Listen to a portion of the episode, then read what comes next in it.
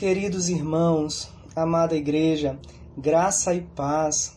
Ótimo domingo a todos, é o que eu desejo.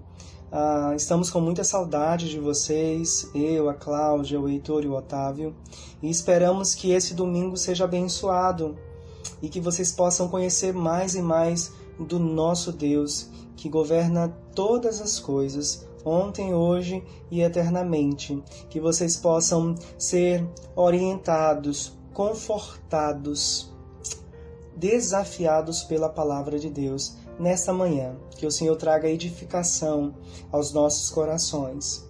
Bom, o texto dessa manhã se encontra em Josué, capítulo 1, do verso 1 ao verso 9. O tema da mensagem é a força e a coragem. Onde podemos encontrar essa fonte de força e coragem? Para isso, nós vamos ler Josué capítulo 1, do verso 1 ao verso 9. Então, leiamos a boa palavra de Deus. Sucedeu depois da morte de Moisés, servo do Senhor, que este falou a Josué, filho de Num, servidor de Moisés, dizendo: Moisés, meu servo, é morto. Dispõe-te agora, passa este Jordão, tu e todo este povo, à terra que eu dou aos filhos de Israel. Todo lugar que pisar a planta do vosso pé, vô-lo tenho dado, como eu prometi a Moisés. Desde o deserto e o Líbano até ao grande rio, o rio Eufrates, toda a terra dos heteus e até ao mar grande, para o poente do sol, será o vosso limite. Verso 5. Ninguém te poderá resistir todos os dias da tua vida. Como fui com Moisés, assim serei contigo. Não te deixarei, nem te desampararei. Sê forte e corajoso, porque tu farás este povo herdar a terra que, sob juramento, prometi dar a seus pais. Tão somente ser forte e muito corajoso, ou melhor, ser forte e muito corajoso, para teres o cuidado de fazer segundo toda a lei que meu servo Moisés te ordenou. Dela não te desvies, nem para a direita, nem para a esquerda, para que sejas bem-sucedido por onde quer que andares. Não cesses de falar deste livro da lei. Antes, medita nele dia e noite, para que tenhas cuidado de fazer segundo tudo quanto nele está escrito. Então farás prosperar o teu caminho e serás bem-sucedido. Não tu mandei eu? Sê forte e corajoso. Não temas, nem te espantes, porque o Senhor, teu Deus, é contigo, por onde quer que andares. Graças a Deus por Sua palavra. Amém. Vamos orar agora, meus irmãos. Oremos. Senhor, te buscamos nessa hora. Tem misericórdia de nós. Precisamos da tua palavra. Precisamos ser alimentados nessa manhã. Não porque merecemos, mas porque o Senhor prometeu em tua palavra que falaria aos nossos corações. Ó Deus, que o teu Santo Espírito aplique as verdades deste texto e sejamos fortalecidos e encorajados a viver para a tua glória, independente das circunstâncias. Refrigera a nossa alma, conduz o nosso coração e a nossa mente, fortalece as famílias da nossa igreja Ó oh Deus, ajuda-nos, porque precisamos fazer tudo para o teu inteiro agrado. E para isso precisamos da tua palavra. Oramos em nome de Jesus Cristo. Amém. A força e a coragem. O pastor batista John Piper, ele escreveu um livro intitulado As Raízes da Perseverança. Nessa obra, ele discorre sobre a força e a beleza da vida perseverante de alguns homens, como por exemplo John Newton. Na introdução do livro, o Piper fala com muita preocupação sobre a realidade duríssima da desistência, das quedas e dos fracassos que muitos seguidores de Jesus Cristo vivem em contexto de adversidade. Piper não nega as dificuldades que o povo de Deus enfrenta neste mundo caído. Ele chega a dizer que no século XX há uma compreensão quase que geral que não há um só lugar seguro na Terra. Isso também é uma realidade sobre os nossos dias. A própria Escritura, meus irmãos, falam sobre tempos difíceis que o seu povo viveria. Por exemplo, 2 Timóteo, capítulo 3, o verso 1 ao 4, Paulo falou sobre um tempo onde homens, ou a maldade do homem, é, se mostraria mais evidente. Jesus Cristo falou sobre um tempo em que os nossos olhos veriam terremotos, epidemias e fome. Lucas capítulo 21. No entanto, como diz o escritor aos Hebreus, nós devemos correr com perseverança. Hebreus capítulo 12. O texto de hoje vai falar sobre como podemos adquirir a força e a coragem que precisamos para perseverarmos. O contexto imediato aí da passagem bíblica nos apresenta alguns personagens. Apresenta o Senhor, Yahvé, o Deus dos céus e da terra, Josué, que é o sucessor de Moisés, e o povo de Israel. O texto fala de um propósito, Josué deveria comandar o povo de Israel até a conquista da terra que o Senhor prometeu a Moisés. Então, esse texto tão maravilhoso, esse texto inspirado, tem verdades, contém verdades que, que não serviu apenas para o contexto de Josué, mas também para o nosso contexto, para aquilo que temos vivido é, no ano de 2020, em especial nesse contexto de, de pandemia, de crise na economia, de tantas notícias, tantas informações. Então é possível que alguns dos nossos irmãos estejam com medo, desconfortáveis agora, inseguros, enfim. Então essa palavra é para encorajar vocês e para que vocês saibam onde buscar a força e a coragem que são necessárias para vivermos para a glória de Deus. Eu dividi o sermão aqui em três partes. Primeiro, a força e a coragem vêm por meio da confiança na palavra do Senhor, do verso 1 ao verso 6. Segunda parte, a força e a coragem vêm por meio da obediência à palavra do Senhor, versos 7 e 8. E terceiro, a força e a coragem vêm por meio da certeza de que o Senhor está conosco. Então vamos caminhar juntos? Primeiro, a força e a coragem vêm por meio da confiança na palavra do Senhor, do verso 1 ao verso 6.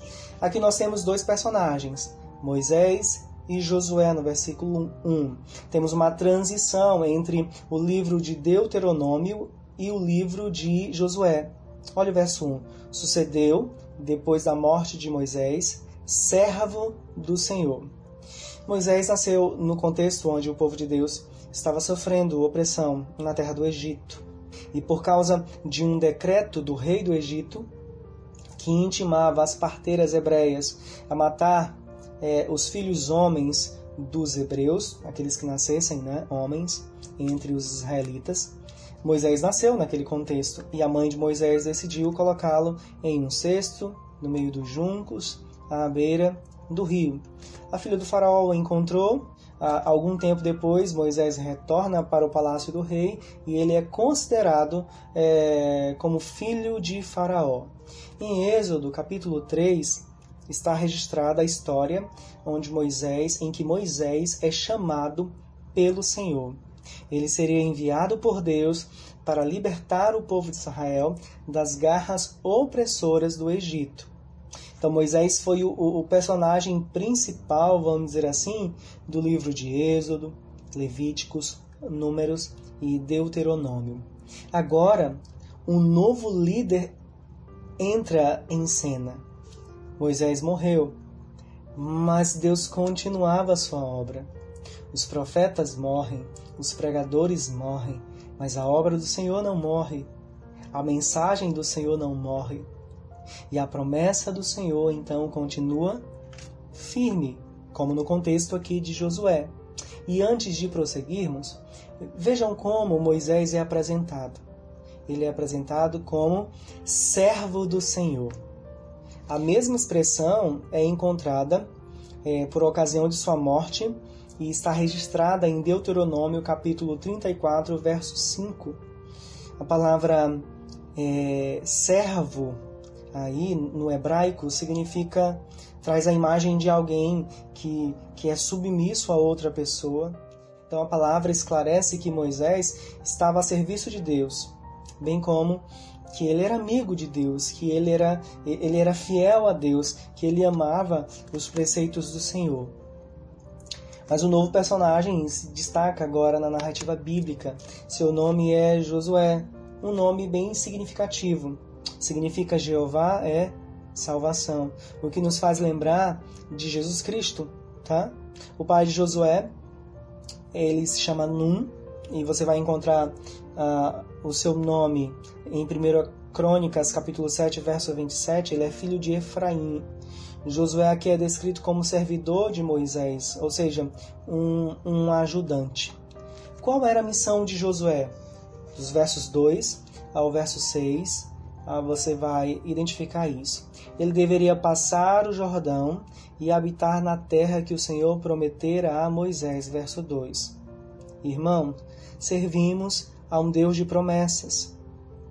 Ele fez promessas aos patriarcas. Fez promessa, por exemplo, a Noé, a Abraão, a Isaac, a Jacó, a José e também fez promessas a Moisés. A promessa feita a Moisés está registrada em Êxodo capítulo 3, versos 7 e 8, e eu vou ler para vocês aqui. Disse ainda o Senhor: Certamente vi a aflição do meu povo que está no Egito e ouvi o seu clamor por causa dos seus exatores. Conheço-lhe o sofrimento, por isso desci a fim de livrá-lo da mão dos egípcios e para fazê-lo subir daquela terra a uma terra boa e ampla, terra que mana leite e mel, o lugar do cananeu, do eteu, do amorreu, do ferezeu, do eteu e do jebuseu. Essa é a promessa que foi feita a Moisés e que o Senhor está fazendo também a Josué agora. Versos 3 e 4. Uma terra grande e maravilhosa, essa é a promessa. O povo de Israel habitar em uma terra grande e frutífera. O Jordão, por exemplo, que é referido aí no texto de Josué, é um rio que fica na Palestina e mede aproximadamente 320 quilômetros. Josué e o povo deveriam atravessar esse rio. No entanto, por mais que envolvesse a participação deles, devemos entender que a terra era uma dádiva de Deus. O verso 2: A terra que eu dou aos filhos de Israel. Essa terra maravilhosa, essa terra frutífera, grande, ah, foi escolhida para que o povo de Deus habitasse, mas quem fez essa promessa e quem é, receberia a honra e a glória por esse feito ali do povo de Israel e de, Josu, e do, de Josué seria o próprio Deus. Deus é que estava orientando, Deus é que estava guiando, a promessa foi feita por Deus, ok? Verso 5. Agora nós temos uma promessa da presença divina e de vitória na missão. A figura aqui, no verso 5, é de Deus como um guerreiro que luta por Josué e Israel. Deus está presente na vida do seu povo. Foi isso que Moisés disse a Josué, Deuteronômio capítulo 3, verso 22. Não os temais, porque o Senhor, vosso Deus, é o que peleja por vós. O próprio Senhor falou com Josué: Eu serei contigo. Deuteronômio, capítulo 31, verso 23. Deus não prometeu a ausência de conflitos no decorrer da caminhada de Israel e de Josué até a conquista da terra prometida, mas ele assegurou que estaria sempre presente com o seu povo. Ainda no verso 5, o texto diz que ninguém resistiria o povo governado e protegido por Yahvé. Assim como Deus foi com Moisés, ele seria também com o filho de Num. Deus prometeu, verso 5: Não te deixarei, nem te desampararei. Resumindo, Deus não abandonaria o seu povo. E no verso 6, Josué deveria se fortalecer ao confiar na palavra do Senhor. Então, a primeira coisa que nós aprendemos aqui, a força e a coragem vem por meio da confiança na palavra de Deus. Nós temos alguns princípios para orientar os irmãos. Primeiro princípio, nós aprendemos aqui que Deus ele usa homens para cumprir seus propósitos. Os grandes homens de Deus foram ferramentas na mão do Senhor. Todos os grandes homens do Senhor. Pensem em, em Noé, Abraão, José, Moisés, é, Davi, Isaías, Elias, Eliseu, Paulo, Pedro, Tiago e tantos outros grandes homens, grandes escritores, grandes pregadores, grandes missionários, mas todos os homens, eles são usados para a glória de Deus e para a edificação do povo de Deus. Não devemos olhar para nós mesmos enquanto pastores, presbíteros, diáconos ou aqueles que desenvolvem outras lideranças, ou aqueles que escrevem bons livros, ou aqueles que são excelentes palestrantes, não devem olhar para si mesmo e se verem como mais do que servos. Não devemos fazer isso. Devemos nos ver como servos de Deus. Moisés é apresentado como servo de Deus. Paulo diz que é apóstolo de Jesus Cristo, ele é servo de Deus e apóstolo de Jesus Cristo por vontade de Deus Pai.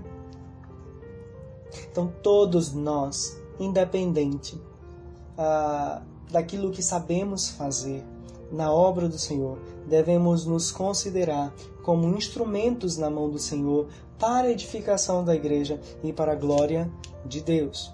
Aprendemos que aqueles que confiam na palavra de Deus se veem como servos de Deus. É bem parecido com o primeiro princípio. Deus usa homens em sua obra. E Deus usa homens que confiam em Sua palavra, e geralmente essa confiança se manifesta e nos faz ter um conceito correto sobre nós mesmos. Confiança e obediência nos leva ao diaconato, ao serviço. Nunca esqueçam disso.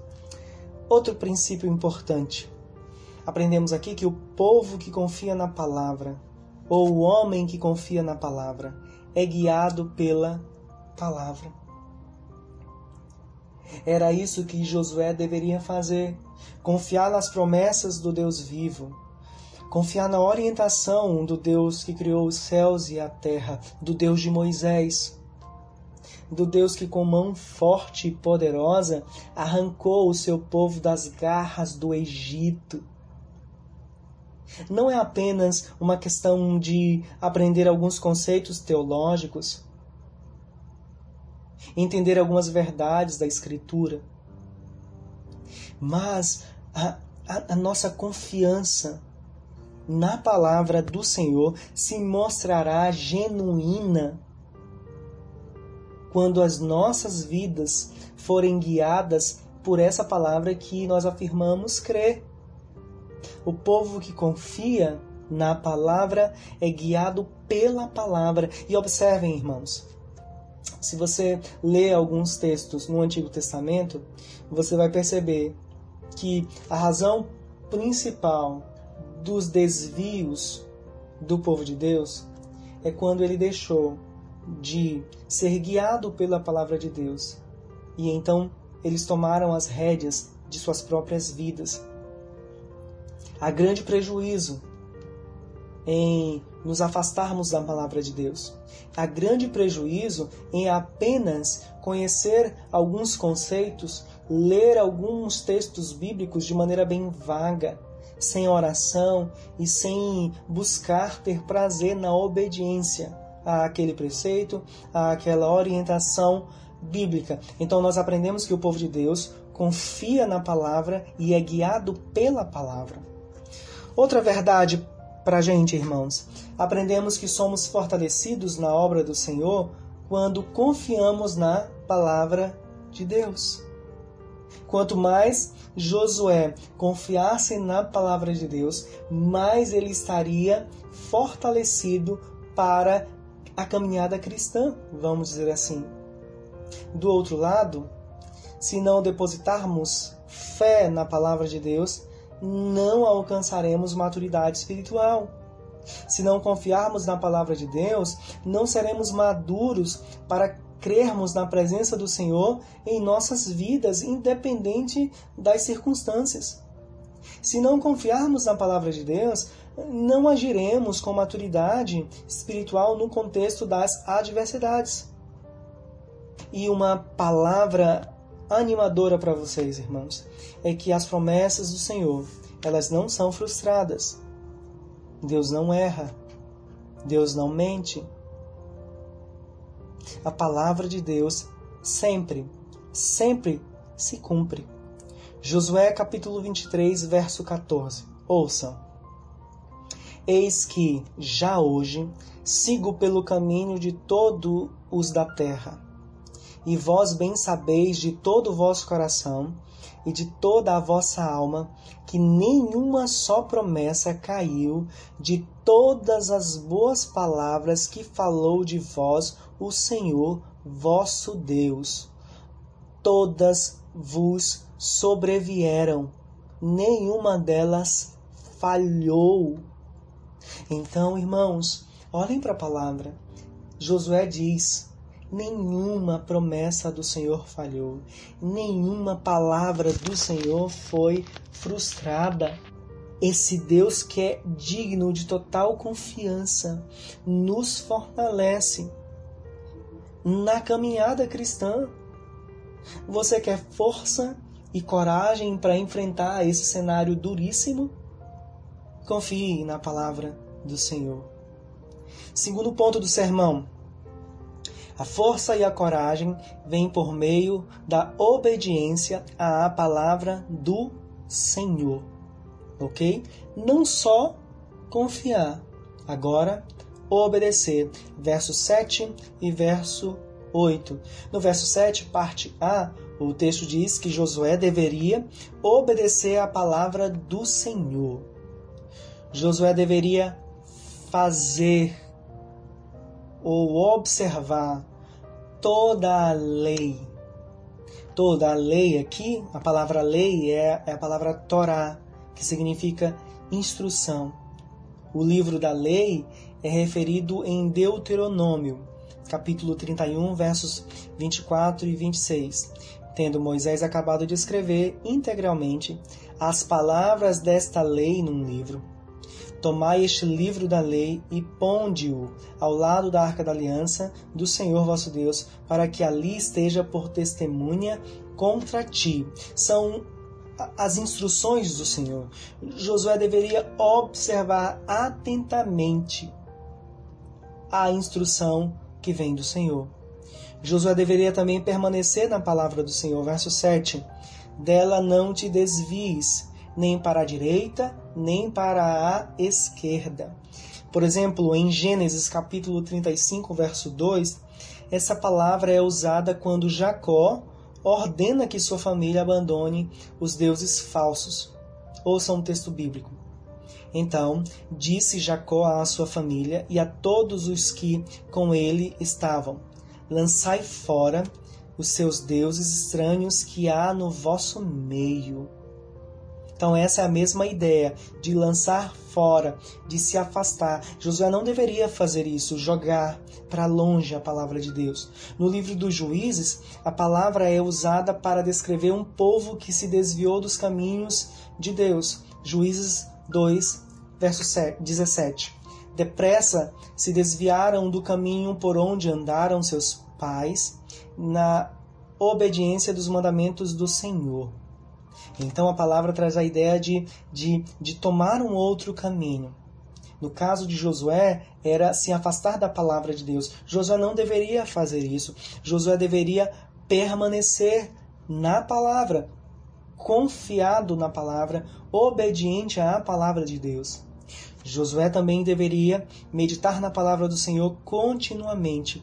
Medita nela dia e noite. Esse novo líder do povo de Deus deveria falar, ou como uma outra tradução diz, relembre continuamente os termos deste livro da lei. Essa versão é a NVT.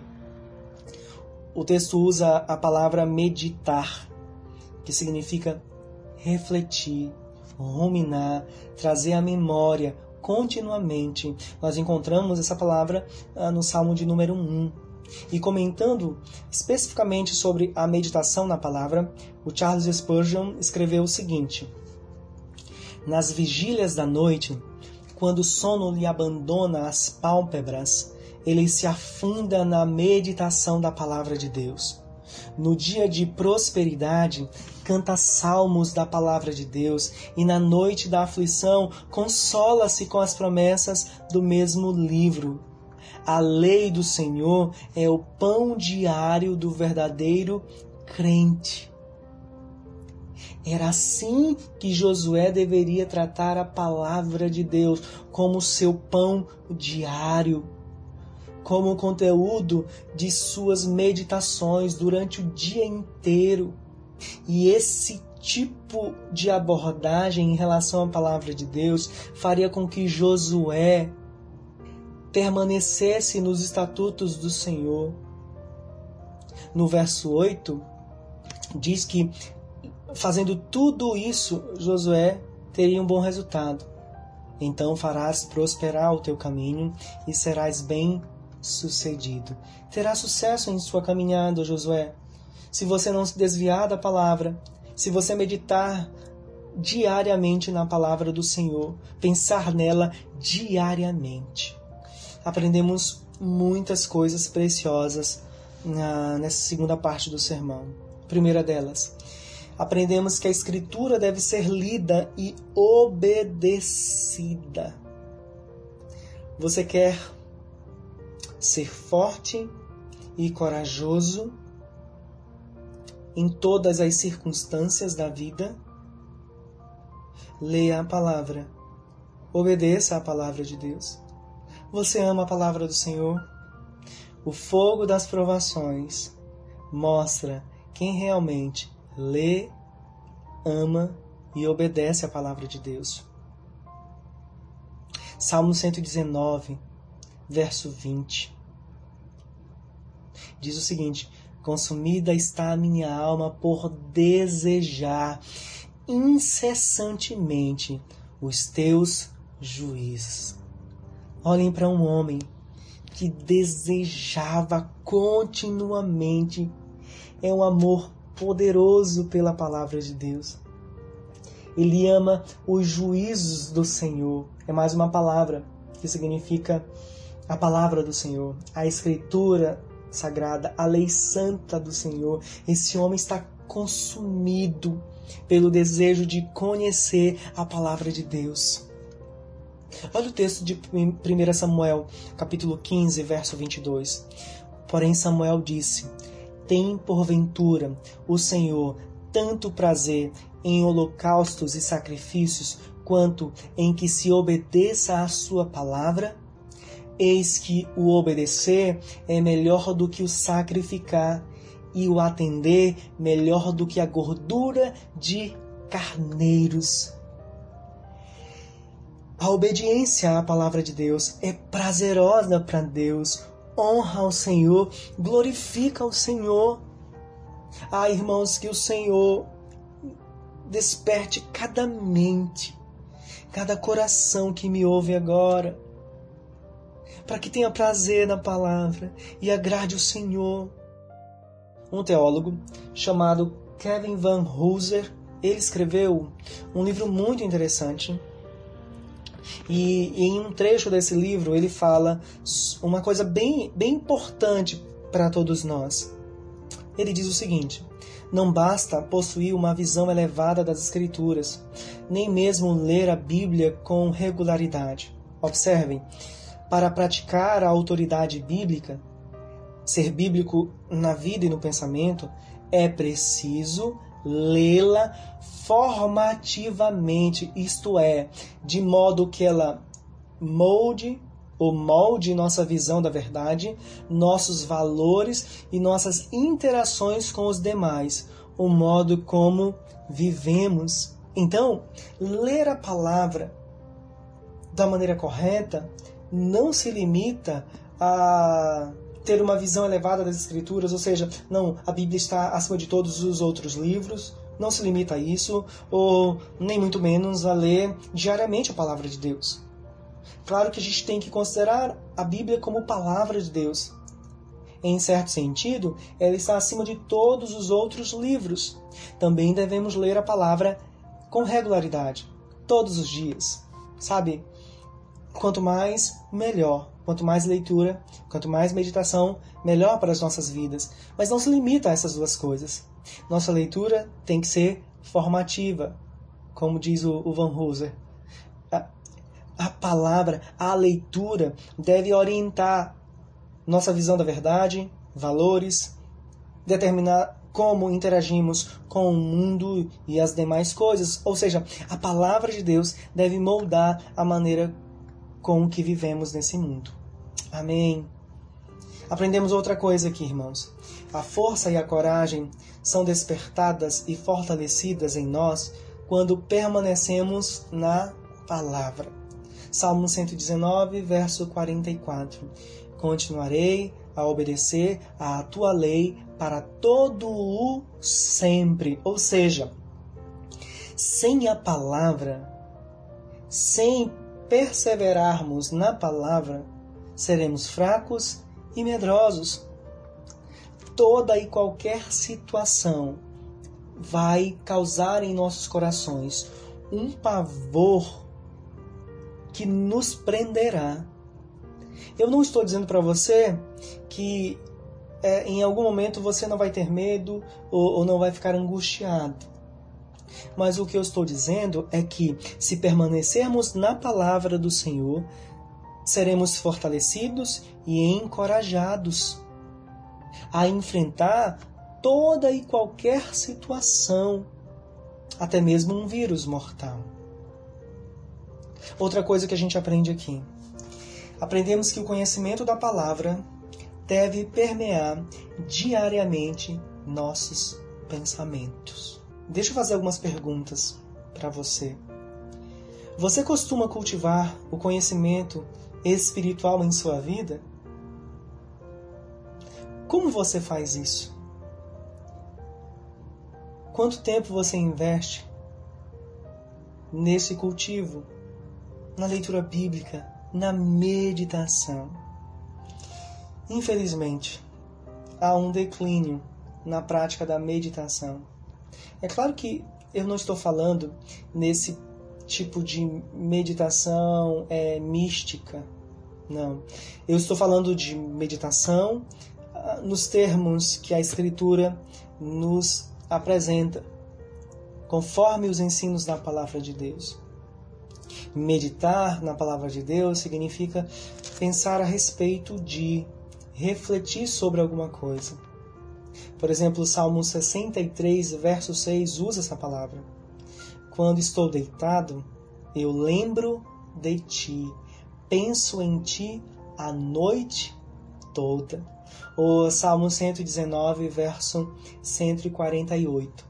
Fico acordado durante a noite, pensando nas tuas palavras. Essa é a versão da Bíblia, essa é a versão da Bíblia viva. Pensando nas tuas palavras. Meditar ultrapassa o tempo que nós temos de leitura bíblica. É pensarmos nas obras do Senhor, nos preceitos do Senhor, é avaliarmos a nossa vida enquanto dirigimos quando estamos caminhando ou em casa, em algum momento rememorarmos aquilo, o nosso tempo de leitura bíblica.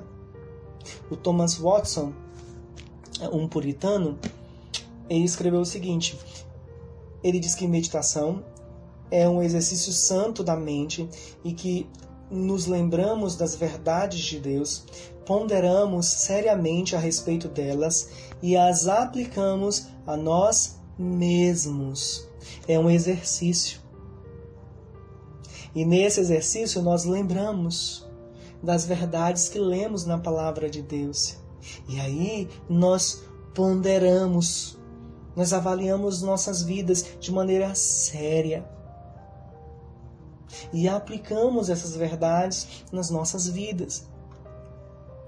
Tendo os puritanos como mentores, eu quero uh, trazer algumas palavras deles para orientar vocês na prática da meditação, que vai fortalecer e encorajar vocês na caminhada cristã. Primeiro, eles falam sobre a forma da meditação. Eles diziam que ah, para desenvolvermos a meditação, temos que ter frequência e um horário estabelecido. Tá? Não é interessante meditar na segunda-feira e deixar para meditar novamente só na sexta-feira. Eles diziam também que o fiel tem que se preparar, tem que orar, tem que buscar decorar a palavra de Deus, decorar versículos bíblicos, levar a sério o tempo de meditação e ter um local adequado. É bom ter um local silencioso, por mais difícil que seja hoje em dia, mas é bom ter um local silencioso ou um horário em que todo mundo esteja dormindo, vamos dizer assim. Os puritanos falam também sobre os benefícios da meditação. Primeiro, ajuda a nos concentrar no Deus Trino. Segundo, ajuda a aumentar o conhecimento da verdade, aumenta a nossa fé e intensifica nossas afeições. Então, a força e a coragem vêm por meio da confiança e também da obediência. E o terceiro e último ponto do nosso sermão diz que a força e a coragem vêm por meio da certeza de que o Senhor está conosco. Versículo 9. Então nós chegamos no final de nossa exposição, uma exposição cheia de força e coragem. O Senhor orienta Josué de uma maneira positiva e de uma maneira negativa aqui no verso 9. A maneira positiva, ser forte e corajoso. A primeira palavra significa permanecer, ficar seguro. A segunda, corajoso, significa ser determinado, persistir. Ele fala também ah, de uma maneira negativa, vamos dizer assim. O Senhor orienta de uma maneira negativa é, Josué. Primeiro, não temas, nem te espantes. Respectivamente, as palavras temer e espanto significam sentir-se apavorado ou estar com medo, ou estar é, dominado pelo medo. Josué então é instruído, instruído a permanecer e entender que ele estava seguro ele não precisava ficar apavorado com coisa alguma, nem com o poderio dos exércitos inimigos. Essas eram as orientações de Yahvé. Mas qual a razão que o Senhor oferece para que Josué não ficasse com medo, não ficasse inseguro, para que Josué permanecesse forte e corajoso? Ele diz: porque o Senhor teu Deus é contigo onde quer que andares. Essa palavra é para você também, meu irmão. Ser forte e corajoso. Não te espantes. Não seja dominado pelo medo. Porque você é forte, porque você é inteligente, porque você é rico, porque você é jovem, porque você tem muita sabedoria, porque você tem muito tempo de igreja? Não. Porque o Senhor teu Deus é contigo por onde quer que você andar. E a gente aprende algumas coisas preciosas também aqui. Aprendemos que crer que Deus está presente em nossas vidas nos fortalece e encoraja. Olhem o que Isaías disse no capítulo 43, verso 2: Quando passares pelas águas, eu serei contigo. Quando pelos rios, eles não te submergirão. Quando passares pelo fogo, não te queimarás, nem a chama arderá em ti. Olhem para a história de José. Depois visitem o texto de Gênesis, do capítulo 39 até o capítulo 50. Em todo tempo, o Senhor estava com José, em todo tempo. Mesmo quando ele foi vendido por seus irmãos. Mesmo quando ele foi injustiçado pela mulher de Potifar. Quando ele estava na prisão. Ou quando esqueceram dele. Em todo o tempo o Senhor estava com ele. Isso nos fortalece e nos encoraja. Não estamos sozinhos. E Deus sempre esteve com seu povo, sempre esteve com seu povo na coluna de fogo ou na nuvem que acompanhava Israel no deserto, com Daniel na cova dos leões ou com Elias naquela caverna, no Filho encarnado que é Deus conosco. Hoje mesmo, aonde você está, Deus é presente. Glórias ao Senhor por sua graciosa presença. O mundo pode cair. As estruturas do poder humano podem ser destruídas. Podemos ser perseguidos, passarmos fome, nos encontrarmos enfermos, desempregados, ou no contexto de pandemia, mas Deus está conosco. A força e a coragem não vem pela negação dos nossos problemas.